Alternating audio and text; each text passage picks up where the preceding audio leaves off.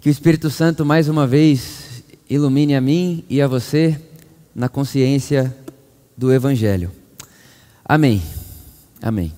Esses dias atrás, nós estávamos conversando num encontro nosso pastoral ali, falando sobre a Por Amor, a história da Por Amor, falando sobre a, a, as coisas maravilhosas que já vivemos e também as dificuldades que nós já passamos e já dizendo uns aos outros que passaremos ainda outras dificuldades, porque assim é a vida.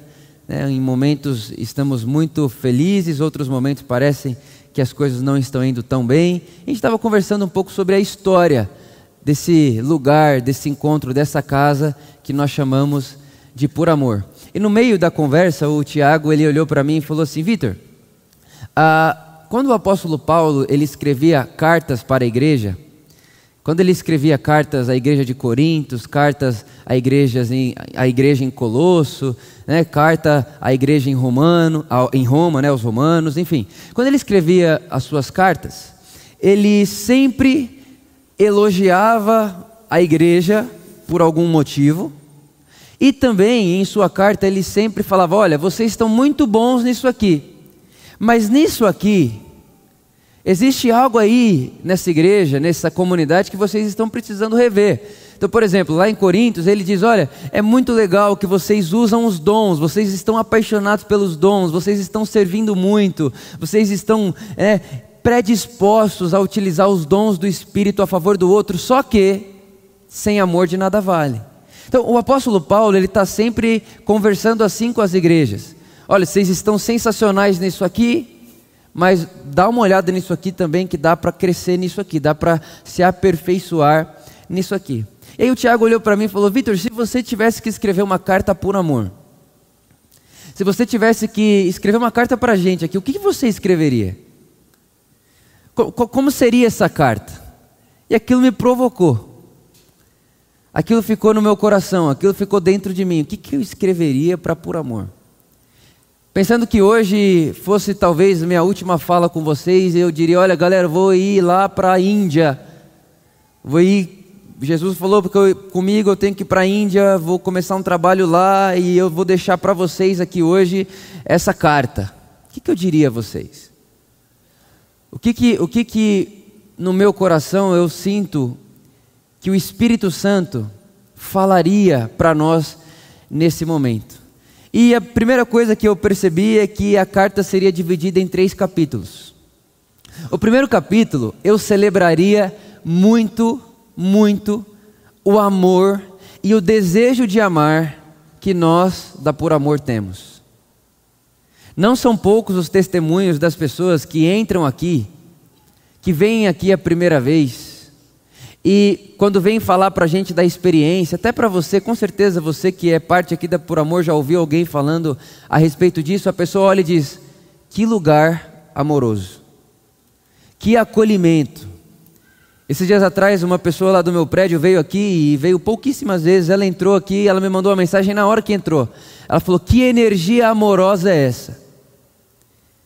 Amor, uma vontade de amar, uma predisposição em amar. Eu, eu celebraria muito, celebro muito a nossa comunidade, porque sim, de fato, todos nós que participamos dessa comunidade chamamos por amor. Por amor é por amor. O que a gente está querendo aprender a amar, o que a gente está querendo aprender a ser é amor. O que a gente está querendo dar ao outro é a graça que recebemos de Deus, é o abraço que recebemos de Deus, é a vida que recebemos do Evangelho. É, é amor, amar praticar o amor, conviver no amor. Como eu falei para vocês, eu fui até Salvador junto com o Felipe, e lá nós nos, nós nos reunimos ontem com toda a galera que se considera por amor no Nordeste do nosso país. Então eles marcaram um encontro, galera que acompanha a gente online, inclusive, um beijo no coração de vocês, e agora a gente tem um rostinho na nossa imaginação né, deles. Então eles marcaram um dia, um horário, uma casa, um, lo um local, e todos foram para lá e a gente se encontrou com eles lá, sexta-feira. E enquanto a gente parava ali para escutar a história deles, é impressionante que aquilo que as pessoas dizem ao entrar aqui fisicamente, eles diziam lá e a maioria deles, a maioria da maioria, nunca pisaram aqui. Mas percebem uma relação amorosa, um, um, um desejo de amar, um desejo de, de se entregar, um desejo de doação, um desejo de amor e liberdade. Então, no primeiro capítulo dessa carta, eu celebraria, celebre, continuarei celebrando o nosso desejo de amor. A, a, gente, a gente toma cuidado com o que a gente fala. A gente toma cuidado com como a gente fala as coisas. Por quê? Para não espantar ninguém, para não machucar ninguém, para não ferir ninguém. A gente toma cuidado como que a gente vai expor, por exemplo, que a gente acabou de expor essa transparência financeira. Por quê? Para não machucar ninguém, para não expor ninguém, para não ferir ninguém. Então eu celebraria, celebre, continuarei celebrando esse nosso desejo de amar. Amar e servir, amar e se doar. Coisa boa. Coisa boa é participar de um lugar onde as pessoas sabem que são amadas e vivem para amar. Essa é a primeira coisa que eu diria. É um pouco do que Paulo disse à igreja em Filipenses. Ele chega para a igreja em Filipenses e diz: Desde que ouvimos falar sobre o amor que vocês, que vocês têm em Cristo Jesus, nos alegramos muito. Nos alegramos. É minha alegria participar dessa comunidade, ser parte dessa comunidade. Uma comunidade que traz no seu nome por amor.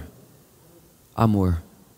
E esses dias atrás, o Antônio Carlos, através de um irmão nosso aqui da Por Amor, ele estava com o Antônio, e ele falou assim: Antônio, eu participo de uma comunidade chamada Por Amor. Você pode mandar um, um vídeo, um recado para a gente? E o Antônio Carlos, no vídeo em que ele gravou para Por Amor, ele disse o seguinte: O que difere o diabo da igreja não é o que eles acreditam, porque a igreja acredita em Deus e o diabo também.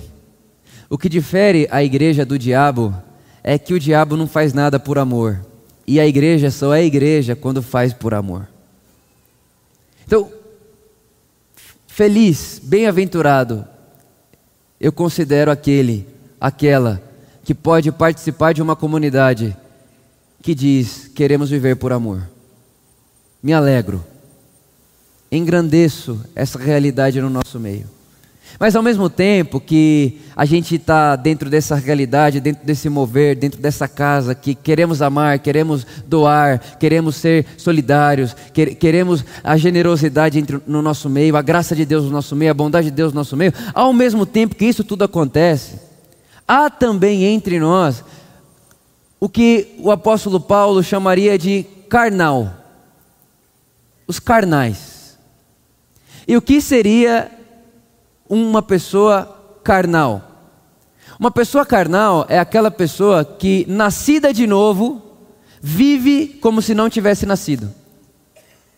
Carnal é aquela pessoa que sabe de Jesus.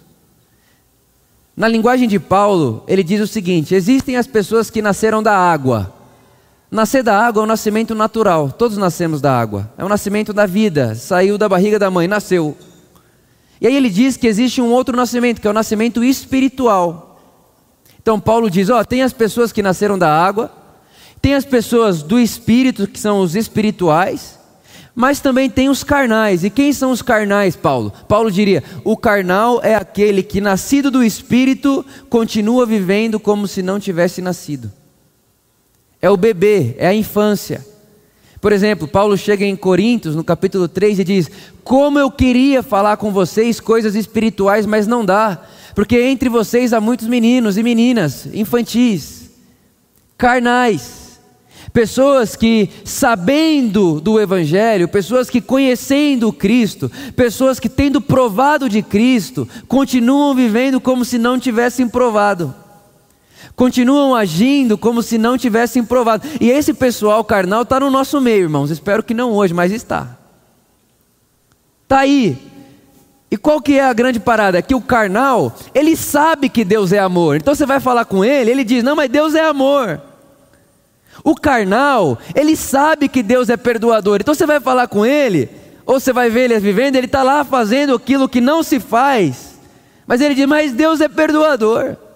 Isso é o carnal. O carnal, ele sabe a Bíblia, ele cita a Bíblia. Esse é um problemão. Porque enquanto ele age como quem não segue Jesus, ele sabe o que está falando e está com o texto bíblico aberto. E aí eu trago aqui agora para a nossa conversa o que eu aprendi com meu amigo Ed. Ele diz assim: olha, a resposta que devemos dar a Jesus não é eu acredito em Jesus. Por quê? Porque acreditar em Jesus, como disse o Antônio Carlos, até o diabo acredita. A resposta que damos ao encontrarmos com Jesus não é eu acredito nele, é seguir a Jesus. E dá para falar as coisas certas sobre Deus, se é que eu posso dizer falar coisa, coisas certas sobre Deus, mas dá para ter um discurso bonito, dá para ter um discurso por amor. Deus é amor, Deus é graça, Deus é misericordioso, Deus perdoa, Deus dá para fazer tudo isso, falar tudo isso sem seguir Jesus. É que o apóstolo Paulo diria: são os carnais. É aquele, aquela que sabendo citar o texto, sabendo a informação, sabendo o conhecimento, não segue Jesus, não está no caminho de Jesus, não está submetido a Jesus. Você chega na pessoa e diz para ela assim: E aí, como é que vai? Qual é o propósito da sua vida e tal, né? Aí a pessoa diz assim: Ah, o propósito da minha vida é superabundar a graça de Deus. Aí você fala, é? É, mas como? Então, você não lembra lá que Paulo escreveu onde abundou o pecado? Superabundou a graça. É, então, estou fazendo isso, estou abundando o pecado. Para superabundar a graça de Deus. Você vê, cita versículo. Sabe da graça. Sabe da misericórdia. Sabe da bondade. Mas sabendo, não se submete. O carnal é aquele que sabe e não se submete.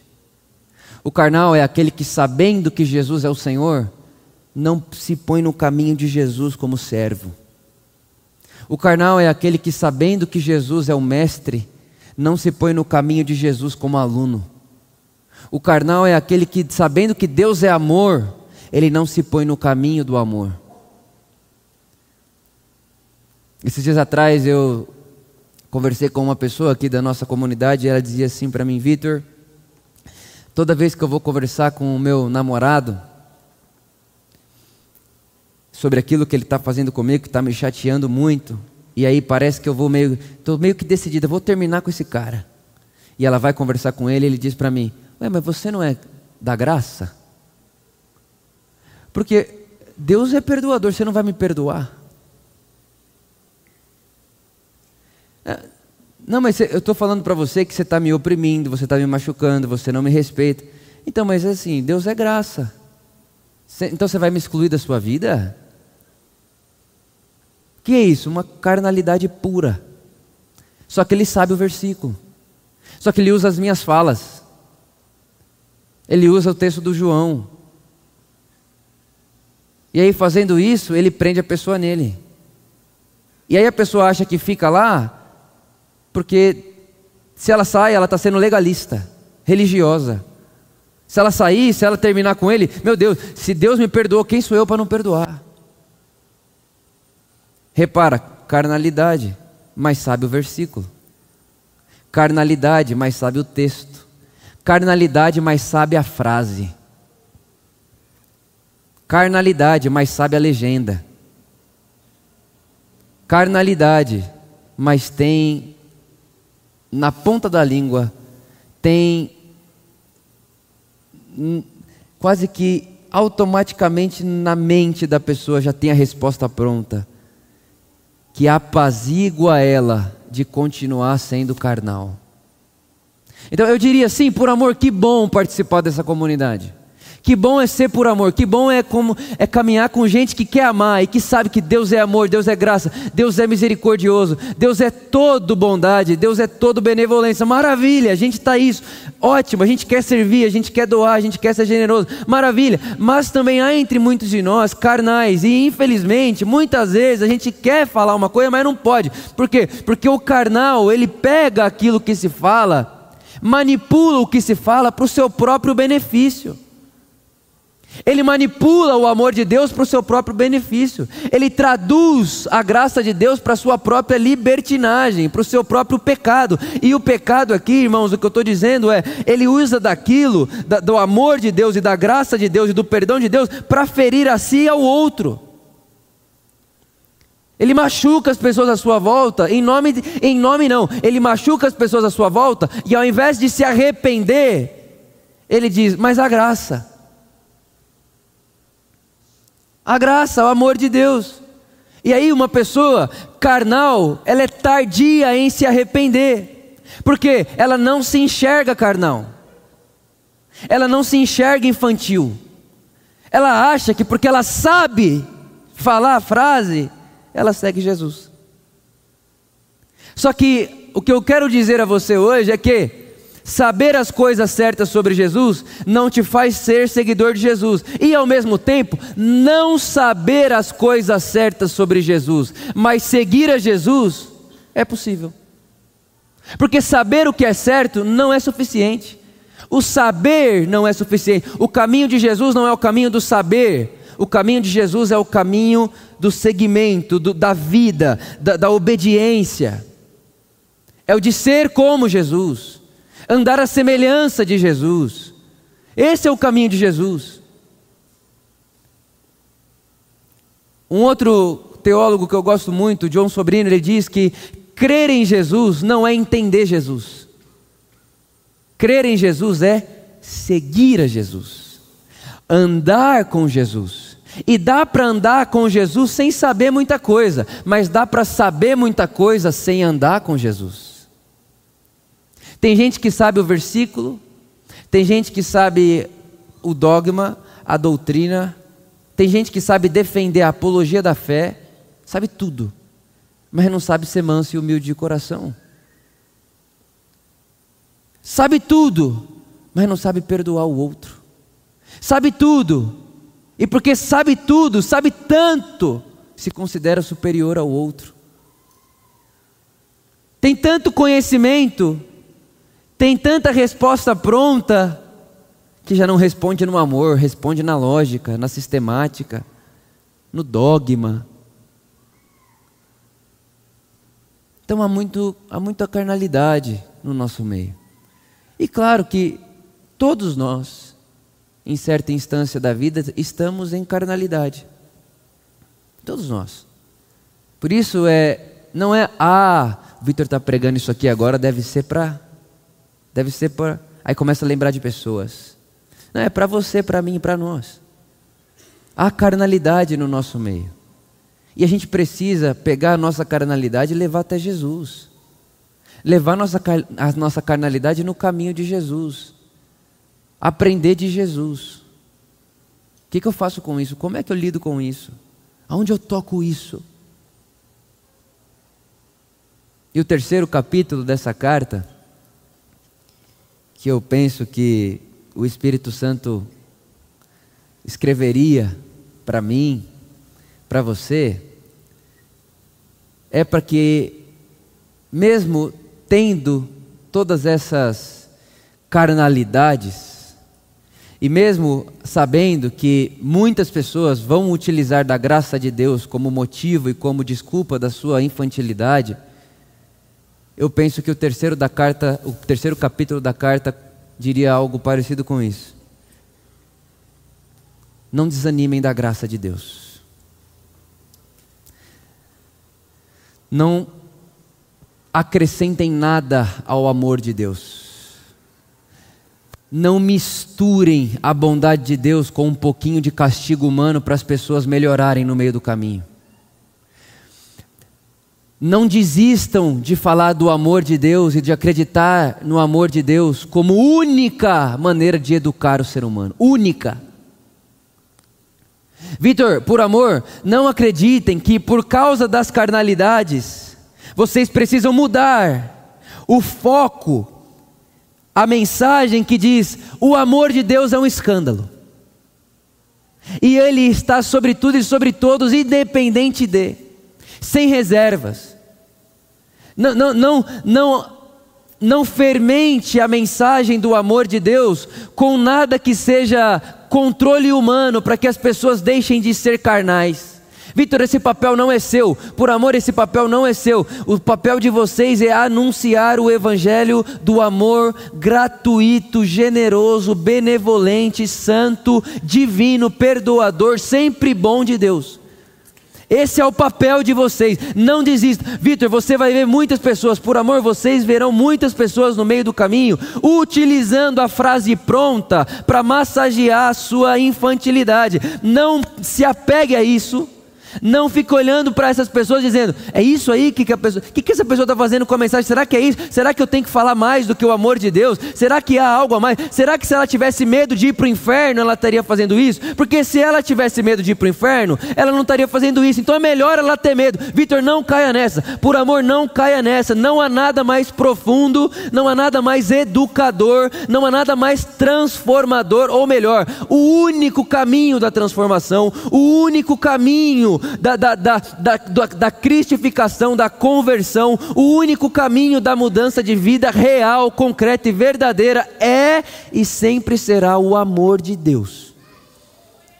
O amor de Deus. Irmãos, esses dias atrás eu estava ouvindo uma pessoa que é especialista em educação infantil.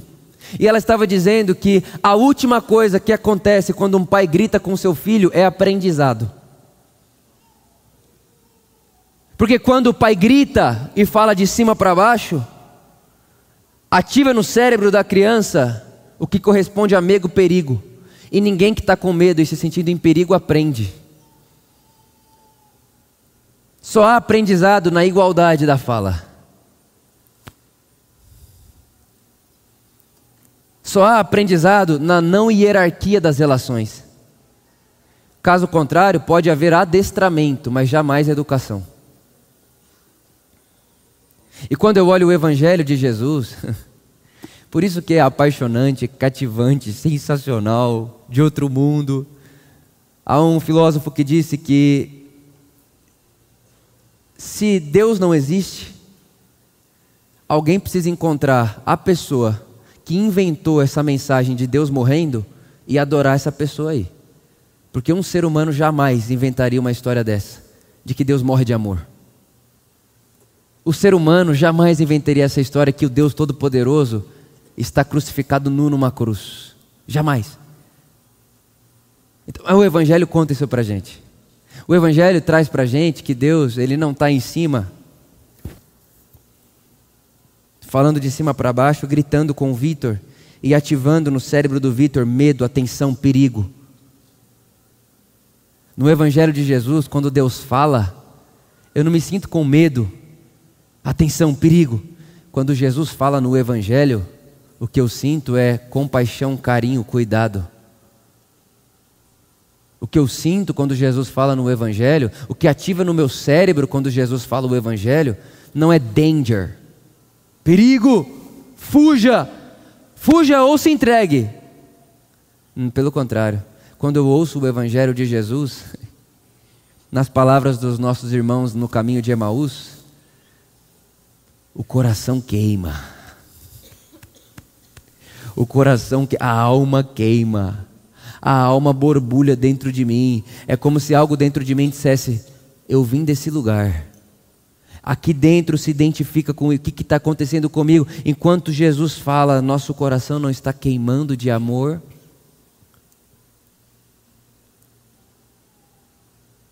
Enquanto ouvimos o Evangelho, nosso coração não está transbordando de alegria. O que pode ser mais transformador do que isso? O que pode ser mais curador do que isso? O que pode ser mais restaurador do que isso?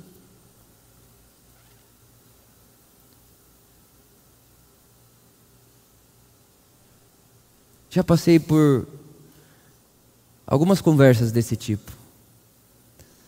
Das pessoas chegarem em mim, diz, diz, dizerem a mim, tipo, Vitor, você não vê o que acontece às vezes? As pessoas ouvem o que você fala, o amor de Deus, a graça de Deus, e elas, olha o que elas vão fazer, Vitor.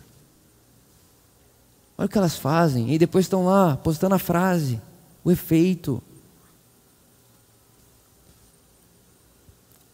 E muitas vezes o cérebro humano faz isso também. A gente tem mais capacidade de se fixar numa notícia ruim, numa coisa que não é muito legal, do que pegar a bondade das coisas e da vida. E ao mesmo tempo que a gente vai ter os carnais, há muitas pessoas, incontáveis pessoas, que ao ouvirem do amor de Deus, da graça de Deus, a reação delas não foi a carnalidade. Há incontáveis pessoas que, ao ouvirem o amor de Deus, a graça de Deus, não reagiram na carne, mas reagiram quase como quem canta a música que acabamos de cantar. Eu levanto minhas mãos e te adoro mais uma vez, pois tudo que eu tenho, depois de ouvir isso aí, depois de experimentar isso aí, tudo que eu tenho é um aleluia. Não é muita coisa, olha só, Jesus, é tanto amor, é tanta graça, é tanta beleza, é, é tanta benevolência, é tanta misericórdia, que é pouco, eu sei o meu aleluia. Mas o que eu posso dar a um rei? O que eu posso dar a alguém que fez isso por mim? O que eu posso dar a alguém que fez o que fez por mim, que é o que é para mim, que se doou como se doou por mim? O que eu posso dar a um Deus que morre de amor? O que eu posso dar a um Deus que, tendo tudo em si, esvazia-se de tudo para se encontrar em mim? O que eu posso dar a um Deus que, tendo tudo, se faz como quem tem nada? E como quem nada pode, como é que eu posso cantar? O que eu posso dar a um Deus que, sendo Deus, não usurpou o ser igual a Deus, algo ao qual devia pegar-se, mas esvaziando-se, toma a forma de servo. E como servo, não é qualquer servo, é o servo sofredor, que é imaculado, mas ao mesmo tempo que é imaculado, está sendo ferido e açoitado como quem pecou o pior dos pecados. Como é que eu posso dar algo a esse Deus? O que eu posso dar a esse Deus senão o meu coração, o meu aleluia e segui-lo? O que eu posso dar a Ele? Que eu posso te dar? Só tenho eu. E eu vou dizer uma coisa a você. Deus é o dono de tudo. É o criador de todas as coisas. Mas o ser humano é o ser consciente que tem o direito e a prerrogativa de dizer: Deus, eu não quero você. Então é quase como se Deus tem tudo. Ele é o dono, o criador de todas as coisas. Mas em você, em mim, Ele está olhando e dizendo: O que você quer de mim? Você quer ser meu? Você quer, você quer ser minha? Ou você quer ser seu? Fique à vontade. O ser humano tem essa prerrogativa de ouvir o Evangelho, ver a graça de Deus espalhada na criação e dizer: quero ou não quero.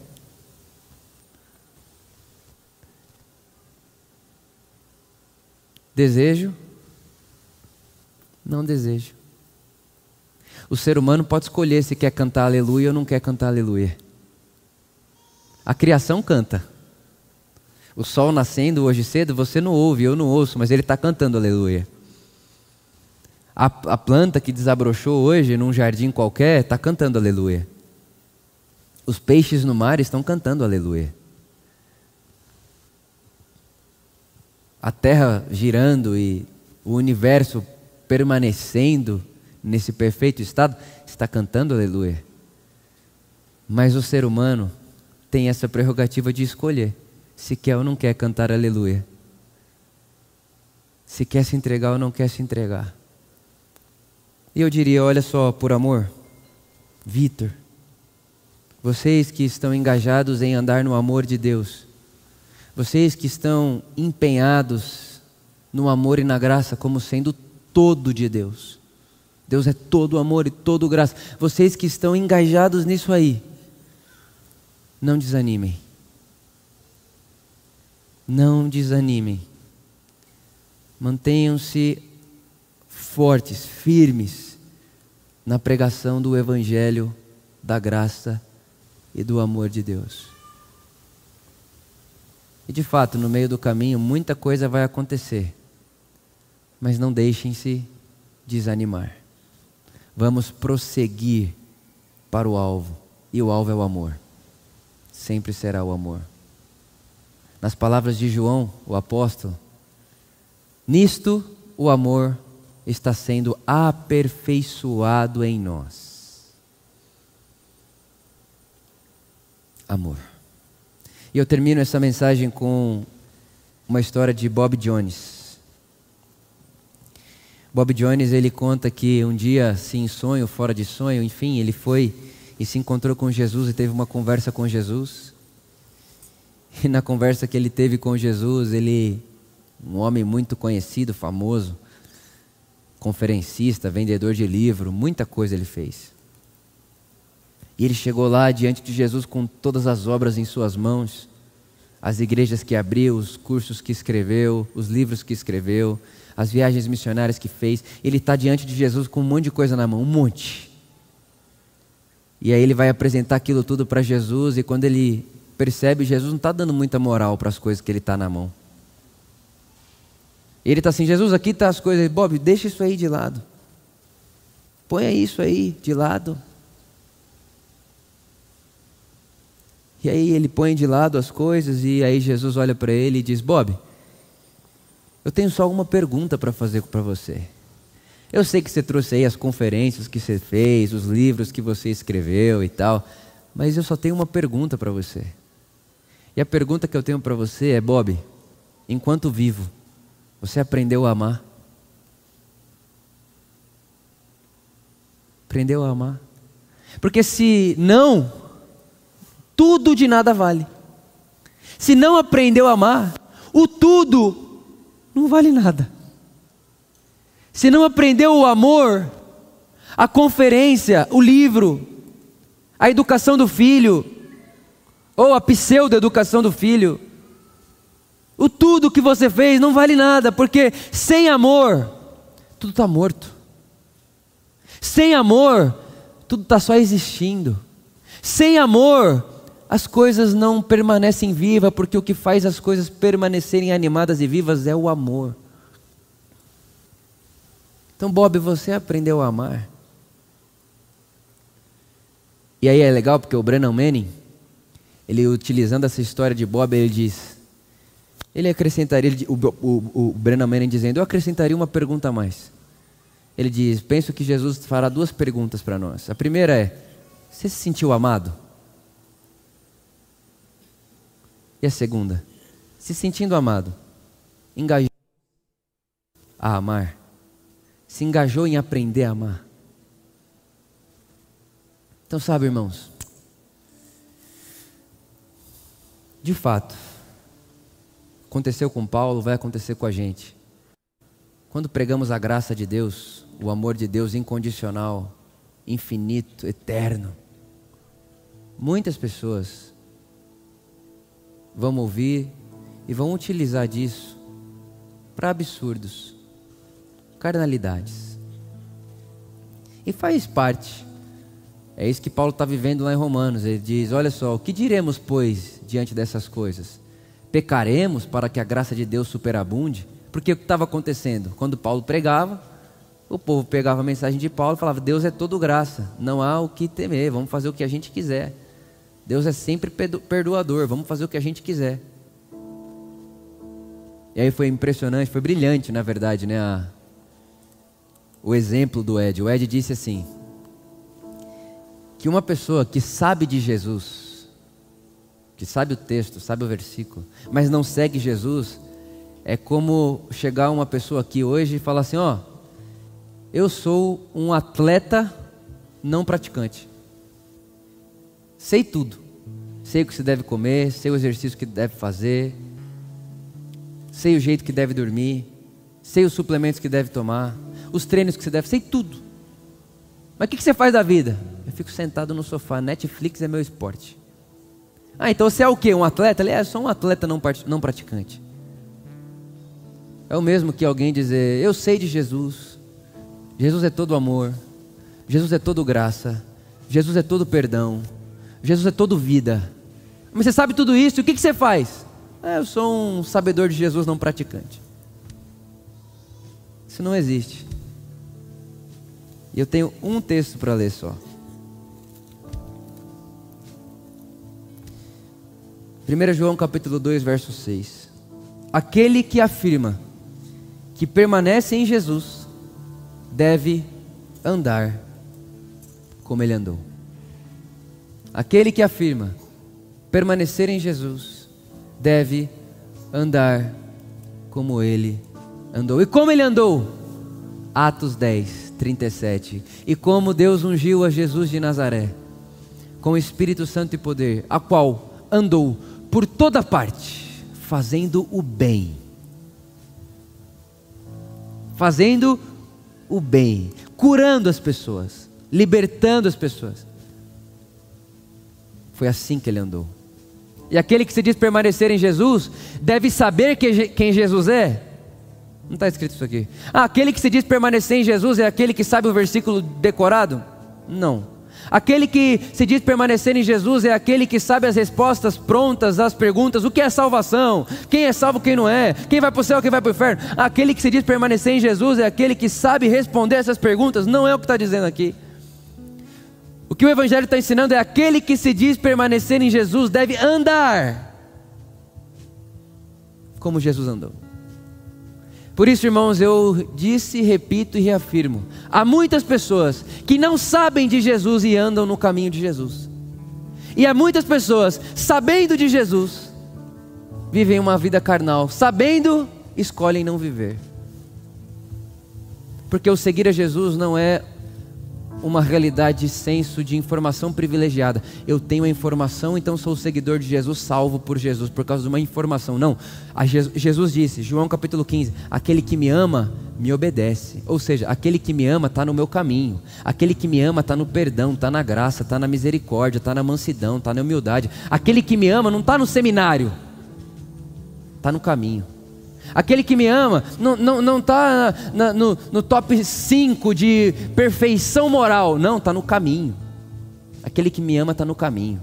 Aquele que, me, aquele que me ama está sujeito ao caminho do Evangelho. Aquele que me ama está sujeito ao meu discipulado. Aquele que me ama está sujeito a entender que bem-aventurados são os mansos e os humildes de coração. Aquele que me ama está engajado com esvaziar-se de si para preencher o outro. Aquele que me ama está engajado em não fazer de Deus o seu Deus, de fazer, de fazer do dinheiro o seu Deus. Aquele que me ama está engajado com a solidariedade, a generosidade, o amor ao outro outro. Aquele que me ama não ama a si mesmo. Aquele que me ama não é um ego absoluto em si, tudo para mim, tudo para mim, o mundo tem que girar em torno de mim. Não, aquele que me ama está no caminho perguntando como eu posso me esvaziar para que o outro caiba. Aquele que me ama está no caminho da cruz. Aquele que me ama está no caminho da renúncia. Aquele que me ama está no caminho não de o que, que eu posso fazer para subir as escadas do sucesso, mas o que, que eu posso fazer para que aquilo que o mundo chama de sucesso que eu tenho na minha vida seja um bem comum, porque a minha vida é um bem comum, porque eu estou no caminho de Jesus, no reino de Jesus,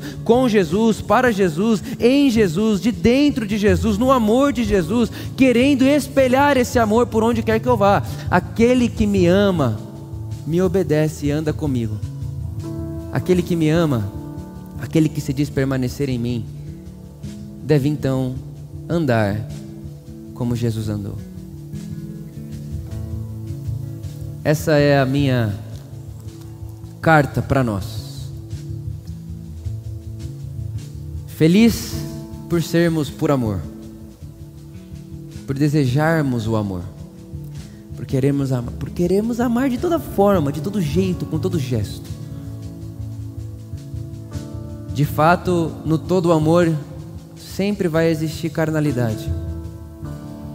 E aos carnais, o apóstolo Paulo diz: arrependam-se.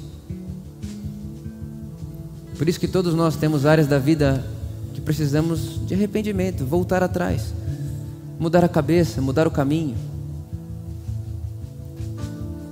Mas ao mesmo tempo, não desanimem da graça de Deus, do amor de Deus. Não desanimem da única forma real de transformação, de educação, que é o amor. O Evangelho de Jesus é Deus nos educando em seu amor. nos educando em Sua graça, nos educando em Sua mansidão e em Sua misericórdia. Que o Espírito Santo faça com que essa semente produza frutos e frutos e frutos no nosso coração, de forma que nós que sabemos, temos o risco de sermos carnais, que é o que sabe e vive como quem não sabe.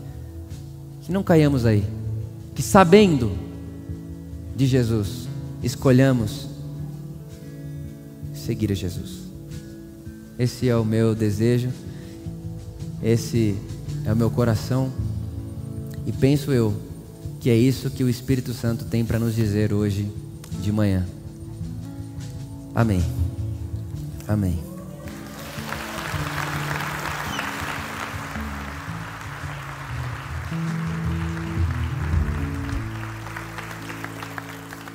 Pai, muito obrigado por amor, graça, bondade, generosidade e misericórdia infinita. Te agradecemos. Nos ensina, nos ajuda a vivermos o seu evangelho, o seu caminho. O seu caminho com você, na sua direção. Permanecendo em você como quem anda como você, Jesus. Não queremos ser o povo da informação privilegiada que acredita que temos a informação possível para salvar o mundo. Não.